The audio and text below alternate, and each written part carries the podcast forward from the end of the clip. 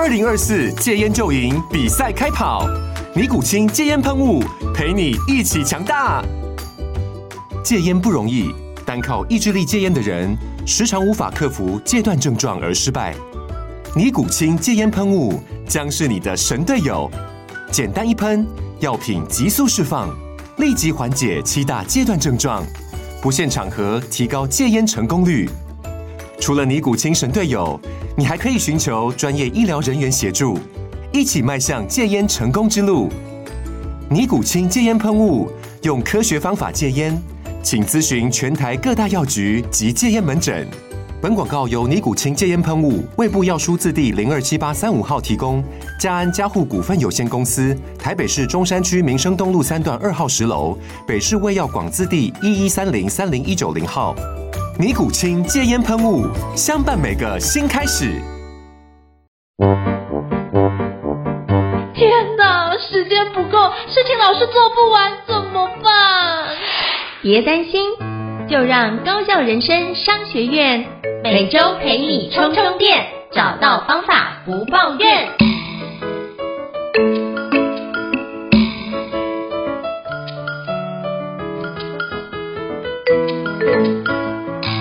大家好，我是赵英成，欢迎大家来到高效人生商学院职人访谈的节目。我不知道你生活周遭有没有遇到，就是经常会跟你的伙伴讨论一个议题，就是你的生活跟你的事业该怎么样去取得一个平衡呢？那在职场工作者，基本上光这件事情就会思考怎么样去减少加班，怎么样让自己六日不要工作。可是，如果遇到的是创业者，基本上我周遭非常多的创业者，只要是眼睛一张开，或者是基本上到睡觉之前，脑袋中想的都是。工作或是相关的议题啊，因为就算你不去找问题，问题也会来找我们。谁叫我们要就是创业呢？大家都是这样的一个心情啊。那我觉得更为难的是，当你创业者又是一个女性创业家的时候，这面临到的一个议题又更加的复杂，因为可能会有孩子的议题，会有家人议题，然后可能会有性别的议题，甚至是在工作上还有所谓的呃，你怎么去面临的生理上、体力上的一个议题，都有很多的种种议题。我觉得考验比身为男性要创业有更加更多复杂的因素。那今天非常荣幸能够邀请到六月初一的创办人兼执行长沈少兰薛玉老师来跟我们分享一下如何平衡生活与事业之间，女性创业家面对职场妇女的挑战以及机会哦。那我们欢迎薛玉老师。Hello，薛芮老师你好。Hello，你好，胤丞好，各位听众大家好。非常感谢就是薛芮老师 再次莅临高效人生商学院跟我们分享就是你的心路历程哦。那是不是可以先邀请薛芮老师简单跟我们介绍一下你自己？是我如果回到创业路要来回想哦，嗯、我觉得那个话题真的是讲不完。那创业到现在应该满二十二十年、二十一年。嗯。如果如果有人当初告诉我他有多难，我觉得我可能有其他的考量。所以应该讲，我就是一个呃白手起家，没有任何资源，没有金钱，没有技术，没有人脉的女性创业者。哦，她其实走过一段非常辛苦又坎坷，而且又坚持又自律的路。哦，那接下来我们就来聊一聊，那是什么意思？好，非常谢谢薛老师的介绍。那可不可以跟我们介绍一下，就是因为你说有二十几年的一个创业的过程，那是不是可以请你跟我们介绍一下当初？为什么想要创业呢？是怎么样是让你走上创业之路的呢？是，呃，如果我们在事后再回想人生路哈，好像老天爷冥冥中他都有他的安排。嗯，呃，我可能大学毕业之后就去做业务，那做业务就在一个顶尖的业务的团队，所以我就学到应该如何靠自己的业务能力赚钱。然后第二个是我可能也有。有兴趣学习大量的经营管理的知识，也喜欢看很多呃创业成功者的书，所以我可能在三十岁以前，我就觉得好像呃我的我们的人格在分析起来，好像我适合走创业这条路。有的人的人格他可能喜欢冒险，有的人他可能喜欢自由，他就去当 freelancer，有的人他可能要安稳，他就会去考一个公职。我觉得我的人格取向好像比较想要有成就感。那业务做得很好之后，下一段应该要做什么？应该思考我的人生路，应该是可以成为一个好的、成功的老板。可能跟我们的背景有关系。我们遇到很好的业务团队，然后收入年纪收入也不错，然后也读了很多经营管理的书，很多成功者的传记，然后认识很多老板，后来就发现好像那一条路并不是很困难，然后再分析自己的人格。就傻傻的，然后就三十岁就开公司就去创业了，背景大概是这样。所以就是也是做了一些评估啊，发现啊应该是我们是可以做得到，所以也不会全然就是一股热情就直接投入下去。可是投入之后会发觉，哎，其实除了这些我们评估之外，还有很多的方向或很多的范围，可能当时候我们没有考虑到。因为我那时候会这样说，是因为包括我自己，比如说十几年前投入培训产业是从。集团里面离职嘛，那投入的时候想说，哎、欸，我会分享啊，我很喜欢阅读啊，那透过这件事来做培训，应该可以有一些不错的成果嘛。那刚好也学经历也还不错啊，也到台大念书，也到国外的 MBA 去就读，也是全世界排名前二十，应该是有一些作为吧。就发现，哎、欸，出来这件事情完全是不一样，因为过往在集团里面，大家会。是会尊敬你，很多时候是因为你的那个名片上面后面那个公司的那一块扛棒非常的响亮，所以人家会尊敬。可是当拿那块扛棒拿下来之后，其实大家对于你的认知就是到底你是谁。所以我觉得那段时间对我来说也是一个重新认识自己一个非常好的一个养分，因为有一百零六天完全没有任何的案子，就发现哎，原来的评估跟就是理想很丰满，但现实很骨感，就是。如何让这件事有一些不一样的转换，跟我们想的不太一样？我们可能都太过于乐观在评估一些事情，这是我过去的一个理解。所以到后来慢慢发觉，哎，原来培训这有这么多的角度需要去补，那我就赶快对一一的把它补上。那遇到什么事情就很务实的把它补上。所以这是我过去的一些经验。想要刚刚听到薛宇老师的分享，我就想到过去的一些种种。那你是不是也可以请教薛宇老师哦？因为我相信大家一定更好奇你的。的的人生的创业故事，是不是可以邀请你跟我们分享一下，在创业的初期啊，或者创业的过程当中，你相对遇到比较挑战的事情是什么？嗯、呃，我觉得年轻的时候，因为知识没有那么足，嗯、可是我们又有生活习惯，其实也会大量的阅读，所以我觉得创业的人生中，哦，它每一段都是挑战。那最大的挑战应该是你零到一的时候，你没有，比如说年龄不到、经验不到、知识不到，然后资金不到、技术不到，所以那个那一段的十五年的求生存的历程，我觉得我们回头来看，它应该是透过很长很长很漫长的一段路，然后让你在每一段发现你的不足，你就赶快去学习。所以十五年的求生存的历程，我们可能要学习资金的周转。然后学习商呃那个市场的布局，学习通路是什么，然后也要学习消费者行为是什么，然后也要去分析各我们自己的专长跟优势。所以那个十五年的漫长路哦，我们我试过很多不同的运营模式，比如说我做过七年的网络行销的工作，然后我有做过呃东森购物的代理商，然后我有铺过药局的通路，所以这一些。应该是他可能让我活下去，但是他并没有大的伤磨。可是我们、我们不能忽略每一段老天爷给你经历过的这些养分。所以如果最大最大，如果要回来说，那那一段有多难，是难在什么？我觉得可能难在，当我们都还在呃浮浮沉沉的时候，你不知道老天爷什么时候会给你机会，就是你踹的这个。可以踹的那个也可以，可是它并没有大斩获，它可能就是让你平铺直叙，可以吃饭，可以生活。那第二个就是，就是你面对那个未来的恐惧是什么？是不知道了。比如说我们会有很多的挫折，金金流会不够，金流不够就银行借，银行借不够就呃汽车信贷、信用卡，朋友都借。可是那一段、嗯、那一段的挫折，它是挫折吗？它应该就是一个过程。可是那个路会走到什么时候，你不知道。你是四十二岁是这样，那会不会到六十二岁还是这样？所以创业的人，他的个性他一定要有一段是他比较乐观。第二个，他可能一定要随时随地不断的学习，然后看到我现在哪里不足，我要把它补起来。第三个，可能也是要冷静思考，那我自己的专长是什么？然后呃市场上什么商模什么东西是很重要的。然后第四个我们可能长期都要学习，比如说我知道我的行销是应该是我自己喜欢的，所以这样子的阅读我可能读了二十年。我知道我对经营管理，未来如果公司要扩大，经营管理很重要，所以经营管理的阅读我可能也读了二十年。那么这么漫长的创业的岁月，到底什么是挫折？其实不知道诶，应该是他他是日日如一日，二十年他都过一样的日子。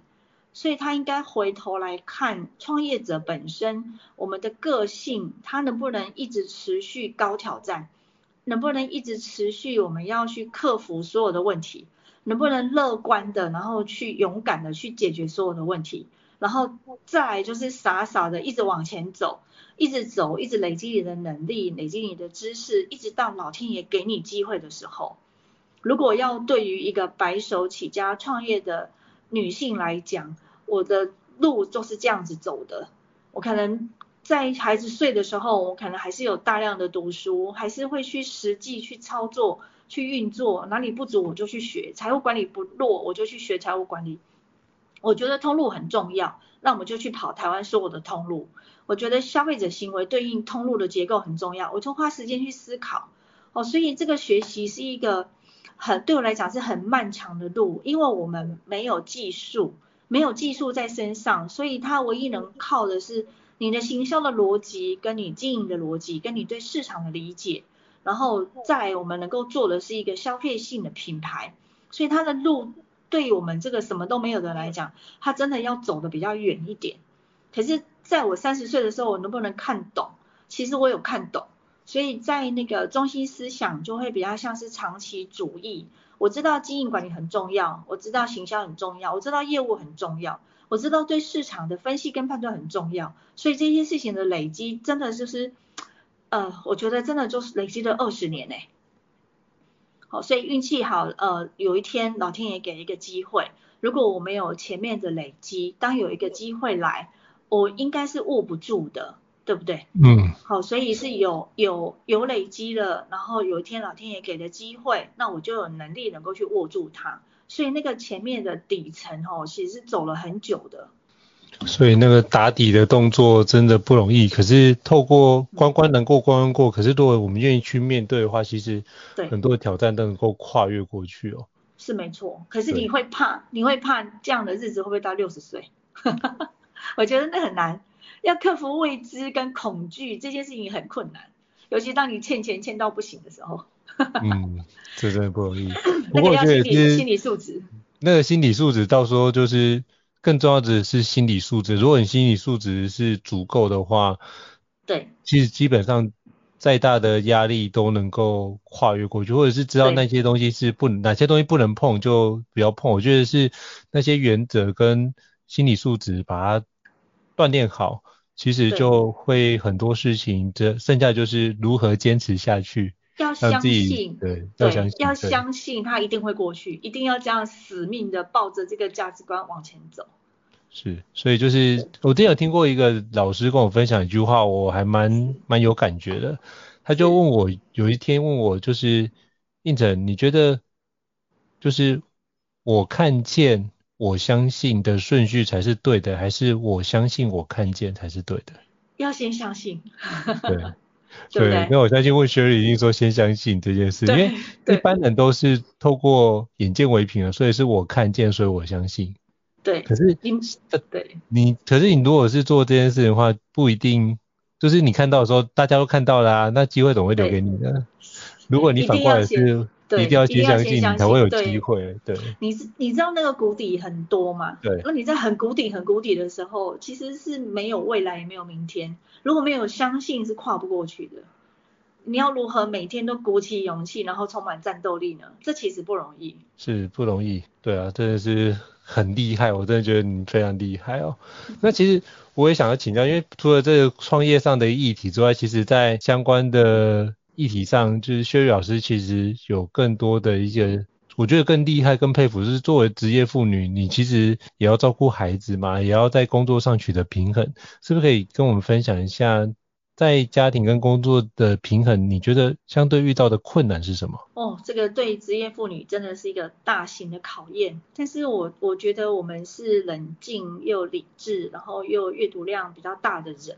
所以他很快比较能够在一团毛线球当中，去梳理什么事情是最重要。对。比如说我跑业务跑二十年，如果我不跑业务，那我的公司就发不出薪水。那这件事它就是命定的，那我就认份的去跑业务跟付薪水。那我我对于孩子的照顾跟教养，孩子会黏妈妈，那我觉得我的价值观可能在于高品质的陪伴，然后跟我要在他们小的时候，我要能够带他们六日能够出去玩，然后跟晚上要能够去跟他们讲绘本。那我觉得这个是很重要，我就把它变成是我人生中可能前三大最重要的事。那剩下的那些不重要的，比如说要不要好好的煮饭，要不要好好的把衣服折好，好好的倒垃圾，这些事我就觉得二十分没关系，或者是就把它委外给别人处理。所以我们好像在每个阶段，我们只能去抓出前三个你的价值观最重要的事，然后接下来就坚持这件事，每天都做一样的事。所以如果能够回来讨论。我可能给孩子两个小孩讲床边会，可能讲了十一年，哎，这个很难呢。我已经跑了，我已经跑了八个小时回来，我已经累到要瘫在床上，但是我只做这件事，我认为很重要的事，对不对？那小孩叫我，小孩的洗澡都是我，因为我喜欢跟他们聊天，喜欢他跟他们有肢体接触，所以我的价值观认为这个是最重要的，那我就百分之百执行。可是不重要的，比如说他功课，我就觉得随便。然后他的字、字有没有写得很漂亮，我就随便。然后他在餐桌上吃饭有没有吃得乱七八糟，我觉得那没关系，因为他长大就不会这样。所以某部分应该是先把价值观先梳理，对你最重要的是什么，我就坚持那个。其他的我真的都觉得没关系，某部分也要放过自己，不用当百分之百的妈妈。那因为我是一个创业者。这里是比较难，要拿掉女性创业者的角色，因为不管男性女性，他都一样在面对所有的困难跟挫折，他都在面对市场，他都在打业绩。那所以所以要发薪水，这个压力的承担，业绩的承担，男生女生都一样。所以这里女生要把女性的那个娇柔要把它拿掉，这里有点困难。比如说你白天要打仗，你晚上变成温柔的妈妈，你觉得这是同一种人格吗？它其实不容易。第二个是女性在去跑业务，其实大部分的老板都是男性，你会被无理的对待，你真的也会被歧视，你也会被耻笑。那么又回到你的心理素质，你能够接纳多少？你能够包容多少？所以是不是我们要一直不断的自我对话？我是谁？我要成为什么？我对我自己的信心跟肯定度在哪里？所以一个创业者，不管男生女生，我觉得他永远都是不断自我对话的过程。他要一直去为自己选择的角色百分之百负所有的责任。就算是我被呃被客户无理的拒绝，其实那我要百分之百接受，因为那是我选择这个角色本来就会遇到的，应该没错吧？哇，那这里就是这里就是一个很大的历练跟学习。好，所以这个我的做法是我不断的去梳理我的价值观，什么是最重要的，不断的去想清楚什么是我的目标，那么我要坚守我的目标。那最大最大的帮忙应该是我有比较长期的阅读的习惯，它让我们对于我们中心思想价值观的建立，它是比较精准，而且它也是一道你你你很坚信的那个墙。好，那所以可能是靠着这些信念走过来的，真的是不容易，因为 光要能够坚持下来，帮孩子就是讲床睡前故事这件事，都是一件很难的事情。我知道那个 对于很复杂，对，很复杂，因为包含你看哦，就是创业晚上有些时候难免会有应酬，对，那会有一些聚餐。那你都要在孩子睡觉前都要赶回去，然后跟他讲睡前故事。因为如果是要能够跟孩子讲睡前故事，其实包含我们自己要盥洗好，不然的话你上床你会觉得，哎，自己好像外面可能因为 COVID 的关系，会觉得，哎，好像带了病病菌回来，所以会避免这种情况。所以一定会是时间到了，或者是跟所有的。合作伙伴讨论到，哎，时间到，我可能要先走，所以我觉得那是一个事先跟伙伴们做沟通跟告知，以及彼此都能够理解的状态。我觉得那是一个要完成这件事的任务，也是持续十一年。我觉得这件事超难。女性的脑袋哦，她可能要练习把它切成八份，因为那个角色随时在转，随时在转换嘛。那那我们要讲故事，除了自己买哦，然后也不够啊，所以我们要不要去图书馆借？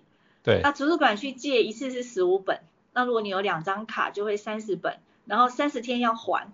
哇，那你要去借，然后你要还，你要写在笔记本上，然后借跟还都需要时间。再来就是它很重，对不对？然后这样子要持续十几年。然后礼拜六、礼拜天我们还会带去成品，再讲一些新的绘本，喜欢的再把它买回家。嗯，应该是回到我的价值观，真的觉得它很重要，然后我也乐在其中，所以这件事情就没有对错，它应该就是我乐在其中，然后我选择做我认为重要的事，应该是这样。那我说女性要跟男性不太一样，它要切割成八个脑的意思是。白天我们一样一样要经营公司哦，你知道我们会有很多账单，那家里跟公司的账单加起来一个月可能有二十张，可是你要去拜访客户，你要演讲，你要去写销售页，你要做行销，你还要去缴一大堆账单，然后这是公司的事，回到家小孩有小孩的事，小孩会长大，不断的要去买书包、买笔记本，然后有时候他会生病，要看医生，要看牙。他有时候生病哭闹，他都要你抱。哇，你知道，我觉得那个是两个地狱，你知道吗？嗯。如果没有随时随地去梳理人生路是到底什么对你是重重要的，跟你现在此时此刻你的角色是什么？哇，那那一段我觉得对女性创业者来讲，它是非常非常困难的。所以为什么女性创业者她在社会上很难成功？是因为她要走过那一段的时间跟心理的憔悴，真的是太太困难了。所以我再回到，还是要回到，你到底要成为什么人？然后你最重要的什么东西是你认为重要的，就把那个做好就好，其他都不要想。小孩有一天会长大嘛，事情有一天会过去嘛，有一天就事情就不是这样。所以有可能创业者某部分他天生一定要乐观，不然他大概就活不了，嗯、应该是吧？悲观的人应该没有很难创业，真的。因为悲观的人在创业前就会看到创业的种种困难，就基本上不会创业。就算了，对，对。那乐观你都会在创业的时候看到种种的机会，所以你就创业。哦，对，没错，应该是哦，他有一点 DNA 跟天性啊。对。我觉得，对哦。可是我觉得这个环节就是当你创业之后，你周遭看到的都会是创业，就会往那个地方去，你就觉得其实。再回去做受雇者，比如说那时候我创业又回去做受雇者，就是在集团里面服务去工作。我第一次进去的时候就会觉得说，好像又被捆绑住的那种感觉。对。可是我第二次就我二进二出嘛，就我第二次在就是创业之后又进去企业里面服务，我那时候调整的心态就比较健康，就是那时候是一个礼拜两天的。在职在集团里面的工作，可是剩下时间我可以自由安排。那我就觉得我自己的心态会是很健康。我就进去就是赶快把我知道的内容赶快产出，去把我的任务给有效完成。那剩下时间我就可以赶快去做我自己有兴趣的其他的任务。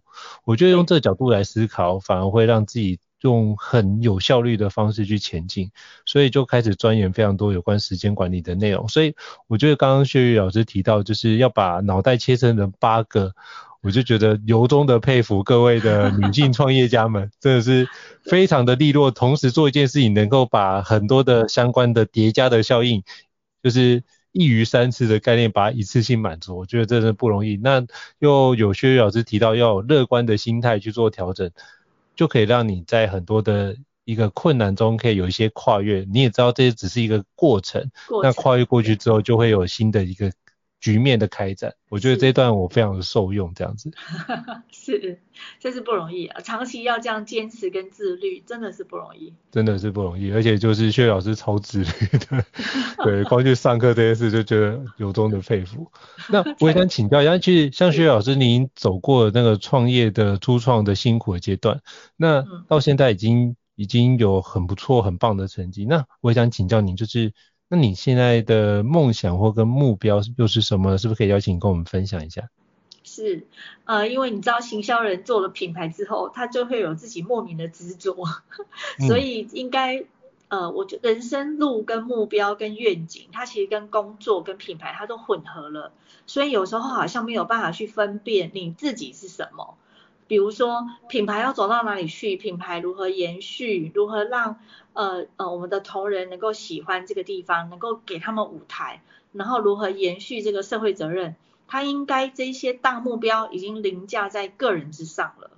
哦，所以我们我们应该是心心念念都还是在我们能够为公司做什么，能够为品牌做什么，能够如何给年轻人舞台，然后如何能够更精进，然后再把这个产品然后推广给更多人喜欢。所以创业者他的 DNA 哈，我觉得在他还没有退休之前，他大概都是一条路诶。好，就是把公司做好，把品牌做好，然后企业如何永续，社会责任如何顾到，然后如何去把自己呃变成是一个教练，然后能够去让呃我们同事有更多的舞台可以发挥，然后如何能够把自己人生的经验经历，然后再分享给更多人。我、哦、所以应该是在此时此刻的这个年纪，我觉得好像已经把自己已经拿掉了，而是全心全意是希望把。把公司品牌能够把它永续，目前的阶段走的是这样，然后在那个之前，对对，在那个之前，可能我们自己的身心灵要把它照顾好，好，这样才能够走更久啊。没错，就是把自己的身体跟身心灵照顾好，然后透过把公司经营好来达到利他永续的一个成果，就是形成一个正向的循环哦，就是。可以让只要进入这正向的回圈，我相信应该都可以做得非常好。那最后我想请教薛老师，就是你有没有什么样的话想跟其他正在努力平衡工作与家庭的女性创业家来分享的呢？其实有很多女性创业者会写信给我，或者是来找我。嗯、呃，我还是回到我们觉得要一直梳理我们自己要成为什么样的人，这个是很重要，因为每一个人要为自己的人生负责。所以不管是男性女性，我们并不用依附在谁身上，或者是去期望谁能够为你做事情。如果是一个创业者，那他的心灵基本上他是比较强大的，他这一辈子走的路，他其实就是比较孤独的路。然后他这一辈子他要承担的压力跟责任本来就比较多，那他并没有男性女性的分别，男性也是一样，女性也是一样。所以，我们只要认清楚，把眼睛看得比较透，不管男生还是女生，走在创业路上，你一定是孤独的，你一定是带，你一定是领头羊，你一定是要一直一直为自己的企业负责任，一直精进自己，然后一直让自己更进步、更成熟。所以，如果我们能够更早、更通透，把创业路的那个逻辑把它理清楚，剩下的我觉得就放宽心。就把每天能够做的事都做到最好，日日如一日，每天都做重复高品质的事。那么有一天，有一天我们就能够得到，我觉得是心灵的自由，就是越早看通透越好。然后我们不用期望别人可以来帮忙，应该是应该是这一条路每个人都是孤独的，每个人承担的压力都是一样的。每个人他要一直为自己的未来、为企业的未来负责任，所以这件事他他是没有第二个路，也不会有第二个想法，那么就往前走就好了。那女性要克服的，真的就是拿掉娇娇弱的个性的那一段，因为你知道女生的天性哦，她还是希望被照顾，她还是希望被理解、被倾听，但是如果有这么多希望。被理解，那么创业路他就会很辛苦。早一点把它看透，不管男生女生，所有的创业路，创业者他都一定是孤独的。你把那个铁则放在心上，哦，其实就会少了很多眼泪，少了很多期望别人。其实不需要，每个人都一样，每个创业者都是很刚强的，这样想就好了，这样速度会快一点啊。真的不容易，就是很多事你可能没办法跟别人讨论，但是或许可以透过。同行的一些前辈们的一个叮咛或者是建议，我觉得可以让我自己走过很多关卡。就像刚刚薛老师提到，创业者是孤独的，那我们很多的都期待被理解这件事，或许诶可以让它比例少一点点，然后把那时间花去看有没有什么样的实事可以赶快去完成，那或许是一个更好的一个做法。对，把女性的标签拿掉。嗯。所以把女性标签拿掉，就是回过头来就是你就是创业家，因为在商业的的市场，在商业的那个活动里面，并没有性别上的区分，就是回归到本质，就是如何让彼此之间有一个很好的交易或很好的一个生意去做一个对话，透过产品跟服务去直接对话，然后它那个性别上的议题就相对没那么重要。是，没错。是。好，非常感谢薛玉老师跟我们做这么精辟的一个介绍跟分享哦。之后有机会再邀请薛玉老师跟我们分享其他相关的一个主题哦。那如果各位听众觉得高效人生商学院不错的话，也欢迎在 Apple Podcast 平台上面给我们五星按赞哦。你的支持对我们来说也是一个很好的鼓励。那如果有相关想要了解的议题，欢迎 email 或讯息让我们知道，我们陆续安排像薛玉老师这么专业的专家也跟各位伙伴分享。再次感谢薛玉老师，那我们下次见，谢谢，好，拜拜。谢谢，拜拜。高校人生商学院，掌握人生选择权。